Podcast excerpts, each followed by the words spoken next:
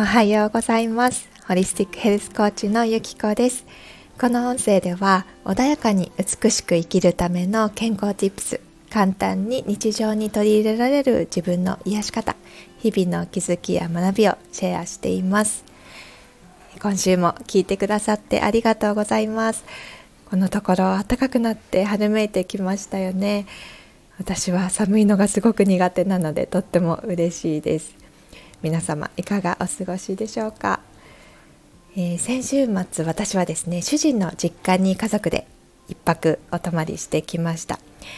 甥っ子と姪っ子家族もみんなで集まってで義理の父とうちの息子たちの誕生日が近かったのでみんなでお祝いしたりして楽しい時間を過ごしました。主人の家族ってすごく仲が良くてみんなおしゃべり好きで賑やかなんですよね。でね一つ面白いイベントがあってそうやってみんなで久しぶりに集まったりする時になんとねあのスピーチをさせられるんです。子どもたちも全員1人ずつ。でそれはまあ近況報告とか最近あった嬉しかったこととか今夢中になってることこれから頑張りたいこと失敗しちゃった話でも何でもいいんですけど。でね私の実家ではそんなことはなかったので最初行った時あこんな家族があるのかって 最初びっくりしてしまったんですけどこれ、ね、うちもスピーチやってるよっていう家庭いらっしゃいますか？ででもねこれがねすっごくいいんですよ。そうやってみんなの前で自分の気持ちを自分の言葉で表現することで自分の考えを客観的に見られたり自分の情熱とか大事にしたい部分ってこういうことだなって再確認できたりあと自分が言ったことに対して「あそれいいじゃん」とか「すごいじゃん」って周りが褒めてくれたり喜んでくれたりすることでそれが自信になっていく。ね、最初は難しいことかもしれないんですけれどこれって本当練習の積み重ねだと思うんですよね。小さかった頃はこう、ね、恥ずかしがったりとかうまく言葉にできなかった甥っ子や姪っ子を見ていても今となっては胸を張って立派に自分の思いをみんなの前で伝えていてなんか私よりめっちゃいいこと言うじゃんみたいなスピーチもね先日していてとってもかっこよかったんです。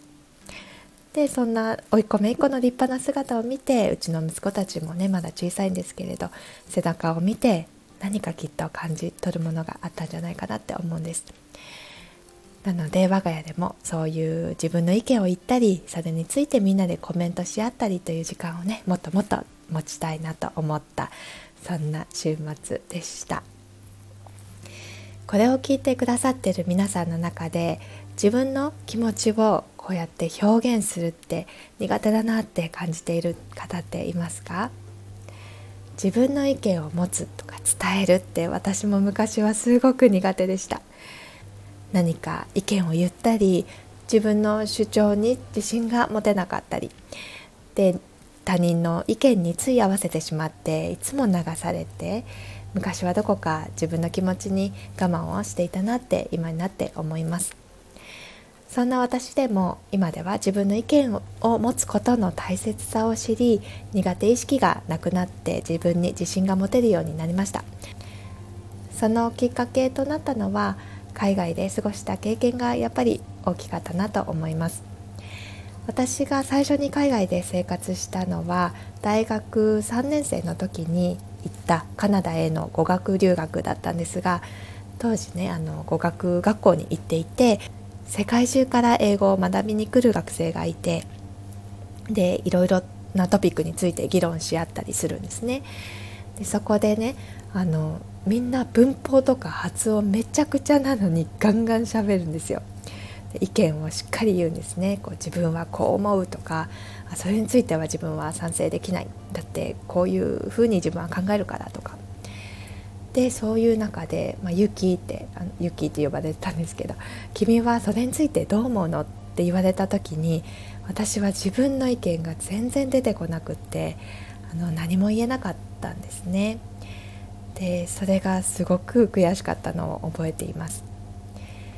やっぱりみんなで話していても自分から話さないとなんかもうバババって会話が進んでしまって自分のことを言えずになんかただうなずいてね終わるみたいなことになってしまって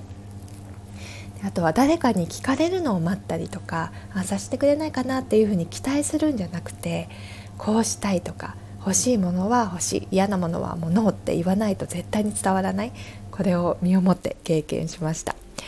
なので私は当時はね自分の意見を言わないとも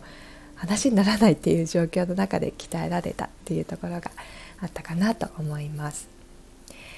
でそれとあとやっぱり自分の意見を言えない自分の意見を持っていないって人として疑われてしまうんですよね。人の意見に任せてばかりで責任感がない人自立してない人ってとらわれてしまうことも多いです。意思表示をしないとかこう感情を表に出さないってまた相手にとっても失礼なことだったりしますよね。例えばあなたは何がしたいとか何が食べたいって聞かれた時にあ何でもいいよあなたに合わせるよって特にね私たち日本人だったら相手に気を使ってこうやって答えてしまう人も少なくないと思うんですが、まあ、何でもいいよってそればっかりだとあこの人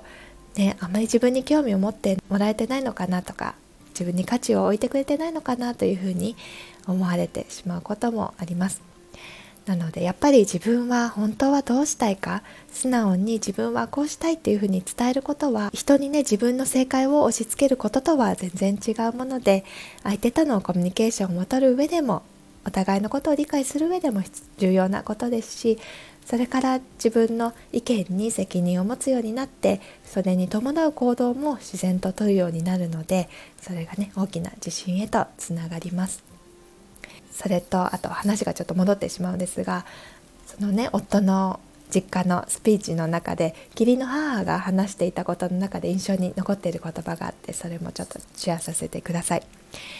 その母が言ったのは今までどの時も最高に幸せだったけど今が一番幸せだって言ってたんですね。独身の頃も結婚してからも子供たちがまだね小さかった頃も大きくなってからもその時々の素晴らしい思い出がたくさんあってあの時幸せだったなと思うけれどそれ以上に今この瞬間が幸せなんだってすごく感謝があふれるってそう言っていてそれってすごく素敵なことだなって思ったんですよね。私も今ちょうどね卒業式シーズンっていうのもあってああ1年ってもうあっという間だなってのうちの息子たちもねあっという間にそうやって小学生中学高校と大きくなってしまってなんかもう可愛いのは今だけなんじゃないかとか小さかった昔に戻りたくなってしまうんじゃないかって思う気持ちがちょっと前まで正直あったんです。ですがやっぱり幸せだって思う感情って今感じられるものでしかなくてでかつ幸せを感じるためには自分の心がまず満たされている状態であることがやっぱり不可欠じゃないですか。例えば何かにねこうイライラしたりモヤモヤしたりこうストレスを抱えている状態だったら目の前にある幸せも幸せって感じられないと思うんですよね。なので過去でも未来でもなく自分が今見えているこの世界に集中して感情を味わいながら過ごしていると幸せの感度ってどんどん高まってくるものなんだなと義理の母の話で改めて気づかされました。そしてまたそれをね母が話してくれたことで聞いてる私たちもすごく幸せになれて私もあそうだよなもっと今を大切に生きようって思ったりしてそうやって自分の思いをまっすぐ伝えることって周りへのギフトにもなるんだっていうことを知りました。こう言ったら嫌われちゃうかなとかダメだなって周りから思われるのが怖いとかそうやって人の目ばかりを気にして自分の本当の思いに蓋をしてしまうと自分の頭で考えられなくなったり自分の好きなものとかやりたいことがわからなくなってしまうことがあります。仕事の忙しさや出産とか子育てライフステージの変化などから主体的に考えることをしばらくしてこなかったことで人生の楽しみや目的を見失ってしまう女性が今すごく増えているそうです。なので今もし聞いてくださってるあなたがついね普段から相手や周りに合わせたり自分をね後回しにしてしまって最近素直な気持ちが言えてないかもって思っていたら自分の気持ちにいつも正直に勇気を持ってそれを伝えてみてください。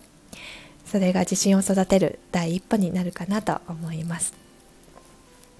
ということで今日は主人の実家で学んだ自分の意思を持つこと伝えることの大切さについてお話しさせていただきました。今日も最後まで聞いてくださってありがとうございます。また次回お会いしましょう。素敵な1週間もお過ごしください。